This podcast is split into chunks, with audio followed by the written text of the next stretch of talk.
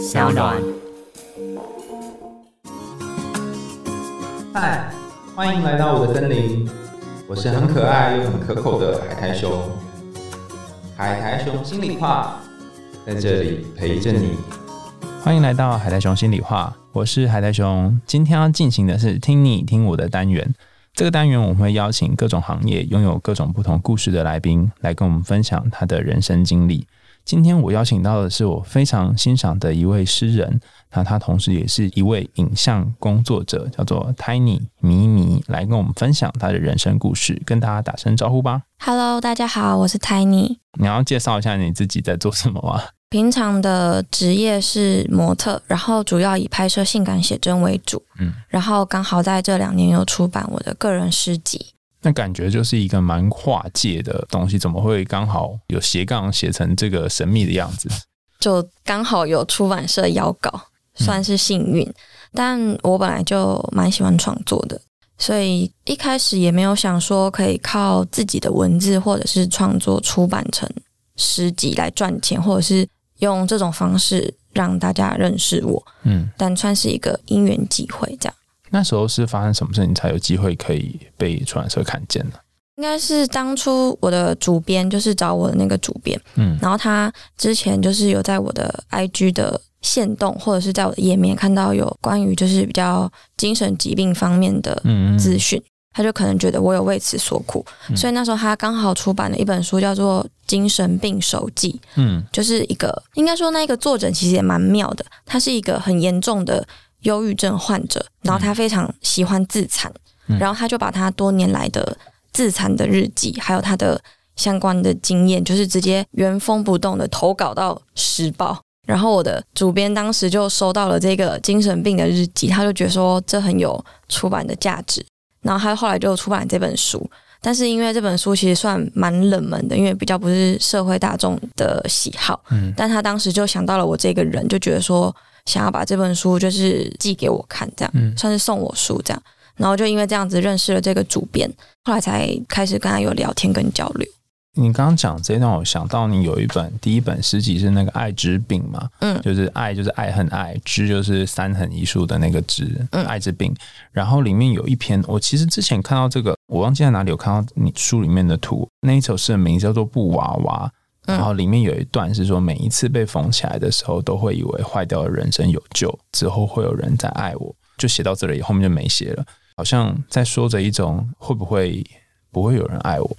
而且我发现好多首诗好像都有这种会不会不会有人那么爱我的感觉。嗯，对，因为《艾滋病》算是收入我二零一四到二零一九年的创作。那这段期间，我其实算是从一个我误以为我自己是忧郁症患者，到最后我才慢慢的去看医生跟智商，然后到最后确诊我是人格障碍。然后这当中，因为有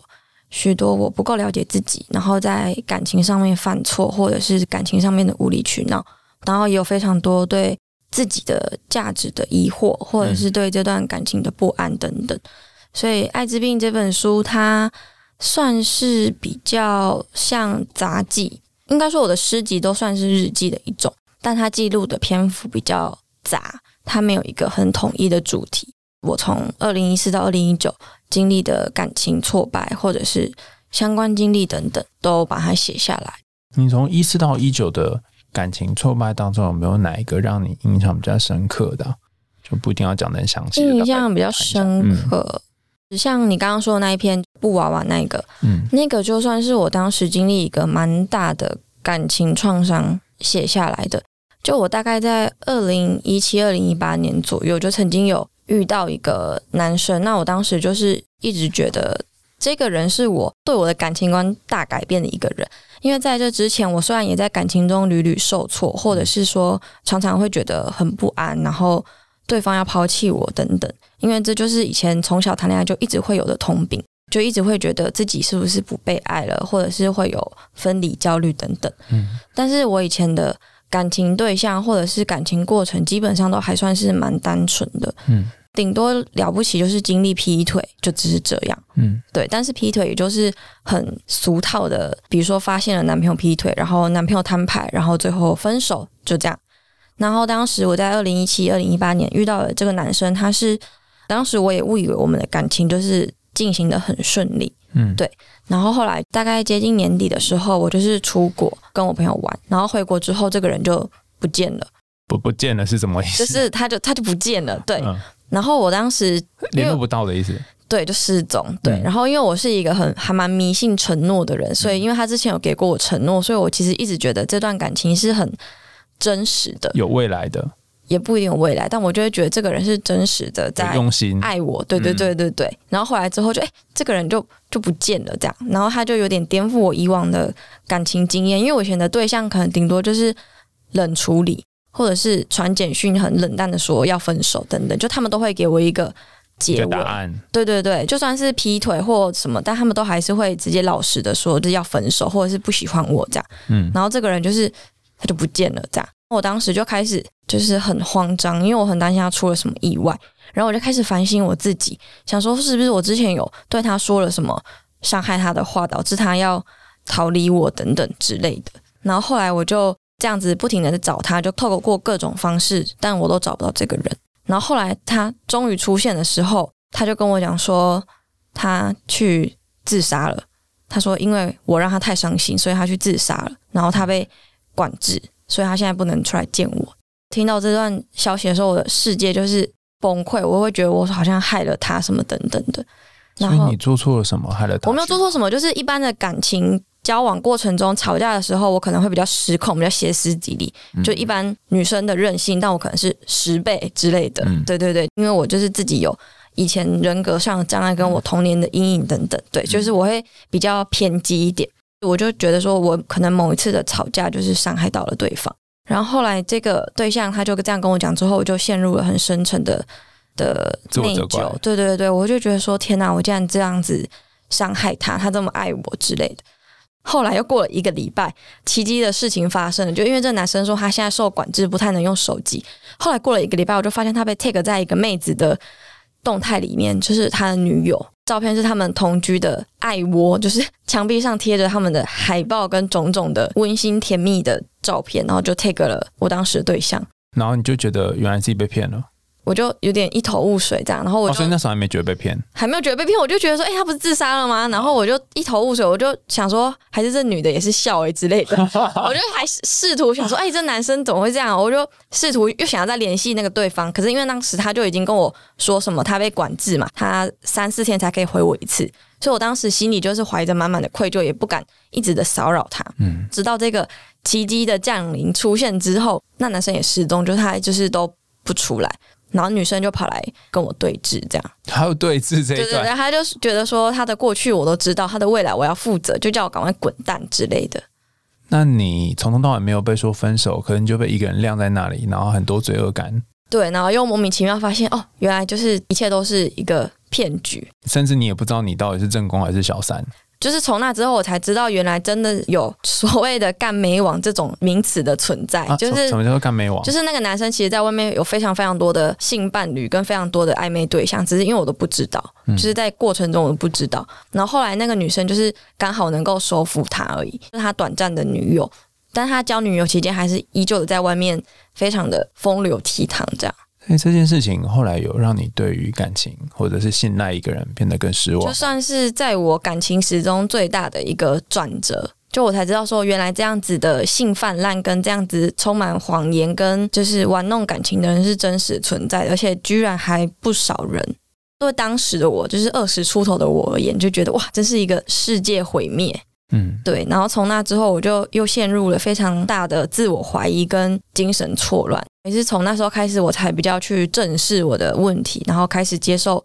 呃正规的精神科的治疗跟智商等等。后来你在精神科治疗跟智商这一段还是一样起起伏伏吗？嗯，应该说，我以前也不觉得自己有什么特别大的问题，嗯我就觉得说吃一些抗忧郁的药物或者是帮助入睡药物，我好像也还是可以正常的运作我的生活，所以我并没有非常的正视我自己的问题跟我的内心，我觉得日子这样子也没有很差。然后一直到碰到了这个很大的创伤之后，我才发现我所患有的这个人格障碍，它会让我有创伤症候群之外，它会让我非常没有办法认同自己以及释怀别人，就是我对于情绪调节方面非常的低落，就会忽然这样，忽然那样，算是严重的刺激到我，让我不得不去正视我自己的问题。那后来你发现，那当中真正需要正视的那个问题是什么？因为我猜猜很多人可能也跟你有类似的人格的状况，但他们不知道该怎么。应该说，真正需要被正视的问题是，嗯，我在边缘性人格这里面最大的问题就是我缺乏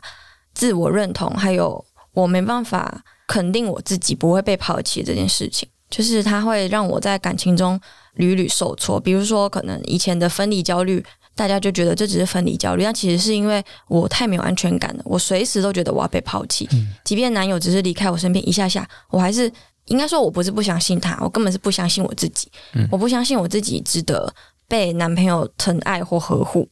所以导致我一直在感情中不停的怀疑自己，怀疑对方，然后不停的害怕被抛弃，然后做出更多更。偏激的行为，然后导致吓跑对方。那对方真的跑了之后，我是不是就符合你心中的假设？对对对，就对方真的跑了之后，我就开始大崩溃，说他果然抛弃我了。你就想说，对，果然就是跟我想象的一样，我果然就是不值得被爱，我就是被丢掉了吧？对，所以那时候就是因为这个男生，我就开始正视这个问题。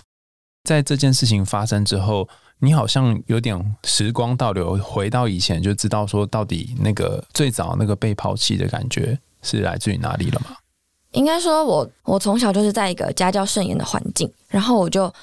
一直很依赖谈恋爱这件事。就我会觉得说，交男朋友可以给我幸福，给我安全感，所以我从小就一直频繁的追求恋爱这件事情。就我跟男生交往过，也跟女生交往过，只要有人愿意跟我谈恋爱，我就会跟他在一起，因为我就会觉得我很需要爱。这样子的情况一直直到我碰到这个男生，然后他。逼我正视我的问题，是我这么频繁的、不停的谈恋爱，不停的需要找人陪，是因为我本质里面我太害怕被抛弃了。因为我在童年的过程中，并没有受到父母很完整的照顾。因为我刚刚听起来，就是你讲那些内容，完全就跟好多好多在感情里面缺乏安全感的很像，那个字句几乎每个字都一样。就真是说尽他们的心情，就大家应该都差不多 病病的差不多。对对对，就就是这其实最根本的问题就是我小时候在父母没有很周全的照顾，外加我们家是比较威权教育，所以我们有非常多的体罚跟责骂，所以我从小算是在一个半受虐的环境下长大。嗯，那跟谈恋爱比起来，我就觉得哇，男朋友对我好好，就是给我饭吃又不会打我，所以从此就非常的依赖感情。但是因为很依赖感情，我又很害怕失去感情，所以我才会患得患失，然后不停的害怕被抛弃。但是其实他们并没有真正的抛弃我，因为我一直以来努力的就是我想要避免想象中的自己被抛弃，因为他其实还没有真正的抛弃我，但我不停的害怕幻想中的自己被抛弃，以至于我做出了非常多可怕的行为，嗯，让这些人真的必须抛弃我。你最严重有做出什么可怕的行为？比如说，呃，去割腕啊，跳会啊，然后呃，就是割腕一定是每个必备，对对对，必备，对每个人必备。然后一定比如说把自己关在房间啊，或者是做出各种的情绪勒索、感情威胁，或者是大吵大闹，或者是各种失控的行为都有。可是你那时候其实只是希望他们来抱你，说我不会离开你。对，那时候好像就是想要透过这种方式去测试对方，可是。你也知道，就他们是正常人，然后你如果不够了解自己是有这个人格障碍的话，他们也不知道你是病人，他们只是知道你就是一个笑诶，很烦，就是一个还癫的女生。嗯，他们就当然没办法包容你是有病理上的困扰，所以这些人透过你这样子不停的测试，不停的反复的想要算是逼供他们，对正常的人一定都会疯掉。嗯，因为他们就会觉得在这段感情中，他这么努力的付出，但还是不停的受到我的。怀疑受到我的指控，对，所以就会导致最后他们也还是不得不就离开我。所以其实就从头到尾都是在一个恶性循环，就是我不安，然后我害怕幻想中的自己被抛弃，为了不要幻想中的自己被抛弃，我做出偏激的举动。我偏激的举动导致真实的自己被抛弃，那我就开始自暴自弃。对啦，你们都要抛弃我啦，什么的，对。然后后来就会福音自己脑袋里面那个幻想，说你看我果然就是会被抛弃。对，就是但是因为遇到了这个人之后，我才去正视这个问题，然后诊断出比较明确的病名，然后开始对症治疗这样。然后也是差不多在这段时期受到我主编的邀稿，因为我当时就发了非常大量非常精神看起来失常的文章。有那个《艾滋病》这本里面大概有半本吧，如果大家仔细看，都有很多的呃自我伤害。对，因为那段时间就是在透过自我伤害的过程得到对方的怜悯或者是挽回，甚至是我有时候必须透过自我伤害来确认我自己这个人还活着。对。很多都是这样，很多。因为如果我不这样做，我就真的不知道我在哪里。就好像是他们会说，如果你们应该是你们会说，呃，割了一下，或者是有这个血流出来，然后好像感觉到自己活在这个，就会觉得自己很真实。对，因为已经被抛弃了，就不知道自己是什么，所以还要透过一些外界的东西让我们确认自己的存在。那当时主编邀稿的时期，就刚好是介于我遇到那位奇迹降临的男子。嗯，对。那因为我之前感情会那么那么的封闭，也是因为我本来不是台北人，所以我之前就是在一个很淳朴的乡下，南部的某个地方。对对对，我在南部的乡下，就是充满鸡舍跟蛀虫的地方谈恋爱，就是过着清纯的小生活。一来台北就遇到这种大风大浪，我就我就翻船了，我就沉到海底。那后来到海底之后，有影响到你往后的恋爱吗？因为有的人就开始啊，算了啦，老娘就是命贱呐，什么之类。应该说，他有影响到我往后的恋爱，但他也同时算是拯救了我，因为我才知道说，哇，原来我是我以前这样子做，不是只是我单纯比较无理取闹或任性，而是我真的有病理上的问题需要解决。嗯，主编就在刚好在这个时期看见了我，赏识了我的才华之类的，就寄了书给我，然后之后进了邀稿，对对对，他就觉得是可以出书。有些时候，病反而是一个重新开始的起点。那时候不会觉得是起点，就是你。这种事情你要真的走出来了，你才会觉得起点。那有些人如果他一辈子都走不出来，他永远都会觉得自己在终点，他就会像我之前一样，我还是不停的觉得我被抛弃了。然后其实每一次被抛弃的时候，我都会先责怪对方，那最后又反过来责怪我自己，就是活在大量的怨怼跟无解的愤怒里面。那这个这么多年来再回去看这段过程，你有真的觉得自己有走出来多少吗？应该说这件事情，它应该是不太能够走出来，因为它就是发生了。只能说我可以用怎么样比较好的方式去调节这段事情带给我的影响。那它唯一带给我比较正面影响，就是我开始正视我的人格障碍，然后开始去积极的治疗，然后也比较了解自己。因为身为就是人格障碍或精神疾病，最重要就是你要病视感。对你一旦有了病视感，你就比较容易跟这个。社会或者这个世界接轨。那当你知道你是 BPD 之后，你跟其他的后来的呃爱人在相处的时候，你会觉得有比较能够帮忙到他们跟你相处的时候吗？我觉得有。就说哦，我现在是 BPT 哦，你要这样。也没有，就是你有病视感这件事情，你就会遇到一些不解或挫折的时候，你会知道说你现在这个情绪是来自于你童年的阴影，而不是这个人真正要抛弃你。在我还比较有理智的时候，我就可以借此来说服我自己。赶快来教一下听众，我们觉得我的听众大概有一部分，这是这种人，就是呃，可能在感情有很多不安的。那通常当你发现自己又被过去童年的阴影，或者是以前的感情的创伤抓住的时候，你都怎么办呢？你有即将要 K 笑了。也不能怎么办，就是真的，就是对啊，你你稍微你有病视感，只是能够稍微预防，或者是在你状态比较好的时候，可以去告诉你的伴侣说，诶，如果我将来发生了什么样的事情，你可以这样子对待我，会让我比较好，或者是可以告知自己身边的朋友，或就是可以让大家知道你的状态。因为你如果什么都不讲，就像我以前讲那些以前的男朋友，就会觉得啊，我就是一个笑，诶，对对对，就是无理取闹很欢这样。那你如果有让大家知道你的情况。呃，但是不要用装可怜的方式让大家知道，对，因为很多人喜欢以病卖弄，就是用比较理性，然后让大家可以稍微知道你的情况，可以预防一些危险的事情发生，也可以让你的伴侣比较知道该怎么对待你。比方说，后来的几个伴侣，你跟他们相处过程当中，如果你有发现自己快要啼笑了，或他这个人他又他有即将要离开你，他或他其实没有离开你，但是你又想象他要离开你，要丢下你了。那你会在事前会先跟他们说什么？就是如果你要走，要怎样嘛？有没有什么可以？要什么留两百万给我之 之类的吧？有吗？有吗？你有跟他们说怎么样跟这样的你相处吗？稍微有点病逝感之后，我就会看，因为我说我从淳朴的乡下到台北受到一个大打击，我才发现原来感情不是只有就是分手跟交往两种事情，就是我后来就经历了。一些约会对象，就是他们不一定有给我名分或想跟我在一起，但我们只是在一个 dating 的阶段。嗯那如果只是 dating 的对象，我如果发现对方貌似快要离开我，或者是我觉得他有可能要抛弃我，然后这段感情如果我自己衡量之后，我觉得嗯没有到太深厚的感情或什么，我会自己主动先离开他。哦，如果先丢掉你，就不怕被你丢掉了。就是智商是一直一直非常希望我可以记住的一件事情，就是没有任何人可以抛弃我。他说这就是协议分开，因为抛弃这个词很像婴儿，他觉得我一直停留在婴儿时期。但是因为我还是没办法说服我自己，我只好先先抛弃对方。就是我依旧没办法调试我的心态啦。就我一旦遇到了这种事情，即便我知道是我的问题，或者是我造成的，或者是对方也没那么坏，他是一个正常协议分手的人，但我还是没办法克制自己，不要去觉得这是被抛弃这件事。就是脑袋里面知道跟身体的感觉对有，落差。就是你还是终其一生都会活在害怕被抛弃的这个阴影里面。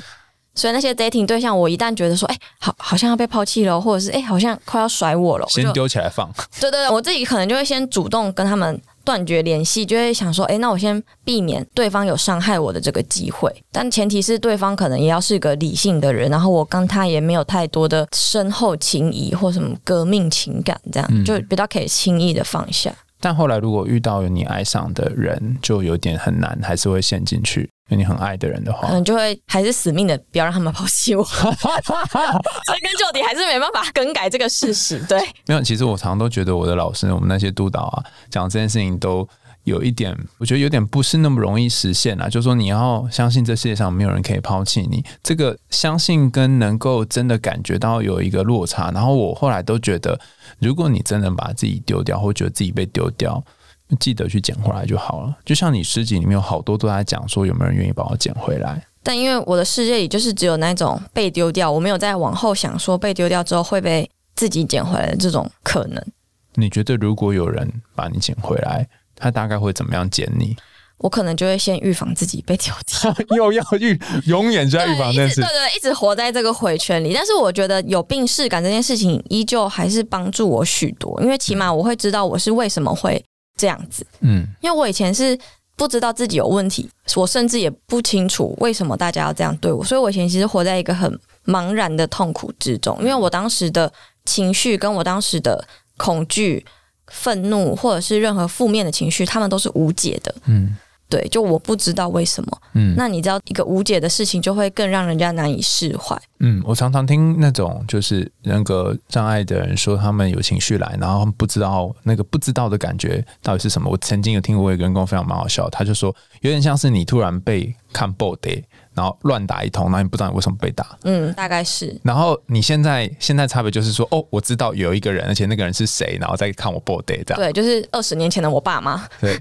但是问题是，他还是会打你，你 对。会打我，可是我就会知道说啊，就是打我的人是二十年前的爸妈，但是我也不会因此而觉得被打就不痛啊，嗯，对，所以我其实还是会很痛、啊，还是痛，但是你起码会知道为什么会这样，那就可以稍微帮助自己跟身边的人可以和平共处。我有遇过一些 BPD 的呃朋友，他们会说，我会跟我的男友或女友吵架，然后吵架之后，我就会后来跟他们道歉说对不起，其实我那时候这样子不是因为你，是因为我想到以前的什么什么什么。那你后来会用这种方式吗？还是你用什么方式跟你后来的伴侣沟通？因为我想以前的应该，说这件事情，我会事先就告诉他，我可能会事先跟他说。某一些情况是会勾起我童年的阴影的，那我希望你尽量不要做这些事情，我就会事前跟他们讲。哦因为我算是蛮了解自己的病况，因为我一开始遇到那个神秘的渣男以前，我就有在治疗，只是没有很密集。嗯但是如果这样整个算下来的话，我其实从二十二岁就开始治疗，到现在二十七岁，已经五年了，所以我算是有一定程度了解我的。就是老病人的概念。对，就是久病成良医，我我已经知道哪一些行为会触犯到我的地雷，所以我会事先告知我的伴侣或身边的人说，诶，某几件事情它会让我打崩溃，或者是它是我的地雷，那你不要踩。对，我就已经有事先跟他们讲。那如果他就是很给小，哎，那我来踩看看，那我可能也没有办法。哦，比方说有人会讲说，你如果跟我约几点几分，然后你就是要来，然后你没有来，不可以突然消失，你要传讯息跟我讲，不然我就会爆炸，像这样吗？嗯，我的点可能比较像是某一些特殊形态，比如说某一些咆哮的形态会让我想起我受虐的经验，或者是某一些暴力的行为会让我恐慌。就他只要有出现类似的行为，我就会很爆炸，或者是赌气离家出走这种事情是不可以的。是你赌气还是对方赌气？对方不可以赌气，对方不可以赌气离家出走，然后他不可以把你丢在家里，但我可以。对，就是我会先讲，我会先说，如果我们吵架的话，你真的很不开心，你可以在家里自己一个小角落生闷气，或者是你可以，就是我就说什么事情你都可以做，但某几件事情不可以这样。呃当然，我要帮广大的边缘性呃人格的男友或女友来问问题。那如果如果你赌气离家出走的时候，或者是你在歌手，或是你在做一些其他事情的时候，呃，让我觉得我真的不知道该怎么跟你相处的时候，你觉得这时候身边的这个伴侣可以做什么啊？呃，我都会先交代好，或者先交代后事？对对对，非常的有规模。就我会先打预防针，比如说某些事情不能做。那如果他还是没有办法控制我情绪的话，我可能会跟他说，就是镇定剂是哪几克，然后可能会让他知道我的智商师是谁，然后如果要送医院的话，是哪一家急诊或哪一家精神科，就是我会让他知道我的精神状态跟我的用药，就是他会知道我该吃哪些药，或者是该怎么处理我。但是功能很好的病人呢、但是，但是你要想，一般人也会有情绪失控的时候。他如果真的是超生气，他才不会就是想这么多，他才不会管你。你讲的这些是大家都很理性的时候可以做到不是啊，刚刚讲的情况是你很生气，或是你在情绪当中的时候。但对方也会被我影响到啊。如果我是对方，比如说我是你的伴侣，我可能就会先，如果我不是生气的那一个啊，我可能第一个感觉就是我想要看怎样可以帮你，而不是被你的情绪影响到我也生气吧，有点难吧，不会，就通常都是双方就会一起生气，就一起爆因。为人就是有情绪啊。他如果不是医学或心理科出身的，他一定就是个普通的人类。那我一定就脾气太好了，所以完全无法。就有可能，或者是你已经处理过很多小哎、这对你就是小 case 这样。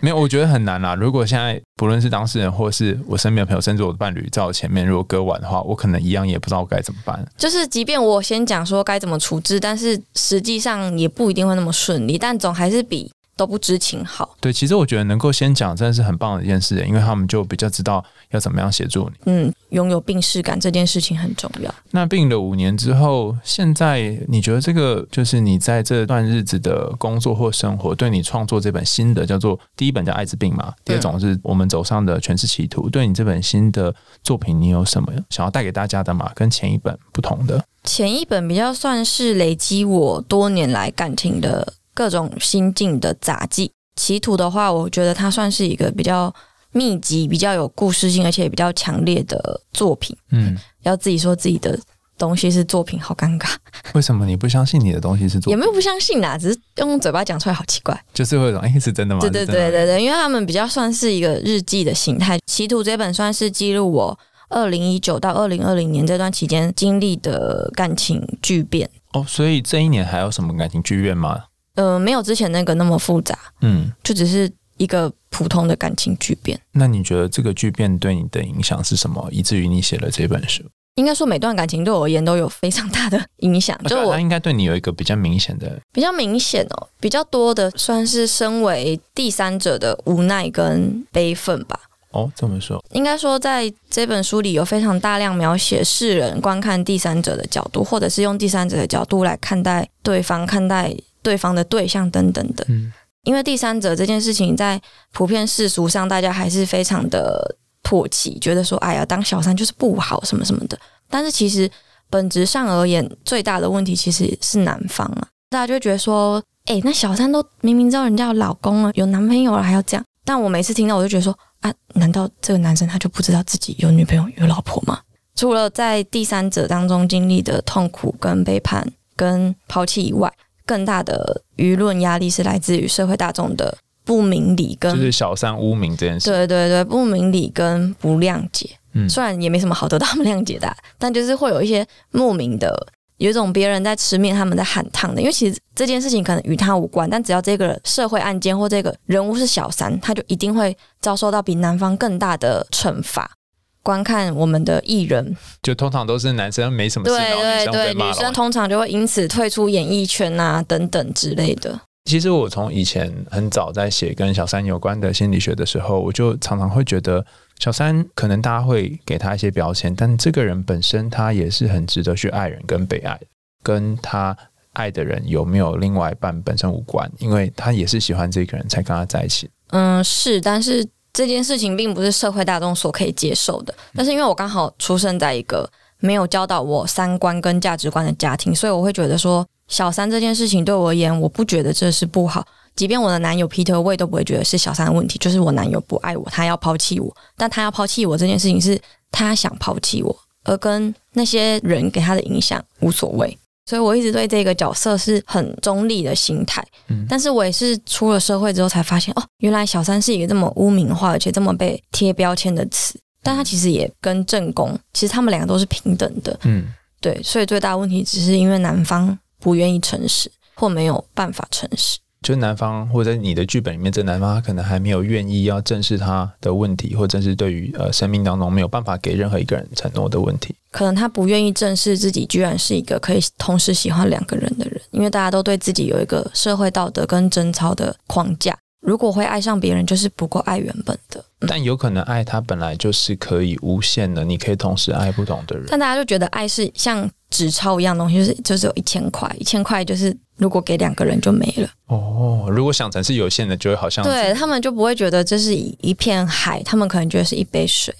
我觉得你今天在谈这些故事啊，真是让我觉得进入了一个呃，好像经历各种沧桑，但是又有很多跌宕的人的感情世界。那如果你可以给从二零一七吗开始创作到现在的你，然后经历过这么多事情的你一句话，你会想要跟这段时间的你讲什么？我可能会想要说，接下来还会有很多人抛弃你，所以。你现在被抛弃，先不要太难过，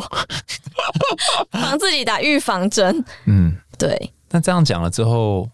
你有觉得比较舒服吗？还是什么？一种自暴自弃，但是要逼自己面对啊，因为我不可能眼前的人永远都不会离开我。嗯，但我就是一直怀抱着这种纠结的心境，所以才会每次都走得很痛苦。就我必须还是面对跟接受，在接下来几十年人生很漫长的途中，一定会有非常非常多抛弃我的人，不论他是伴侣，或是朋友，或是工作，或者是任何形式的东西。嗯，就我一定会不断的失去，跟不断的被抛弃。对，所以我必须时时刻刻提醒自己这件事情，才能够让自己有更强大的心理素质，还有精神去承受这些东西。其实我觉得你今天也给了一个蛮好的示范，就像咪咪可能常常觉得自己会被抛弃，然后可能也有一段这段时间都有精神疾病的状况，有人格障碍的状况，然后你还是很努力的工作，很努力的写东西，很努力的产出各种不同的作品给大家。所以并不是说经历了这些，或是你有这些疾病，就代表你没有价值。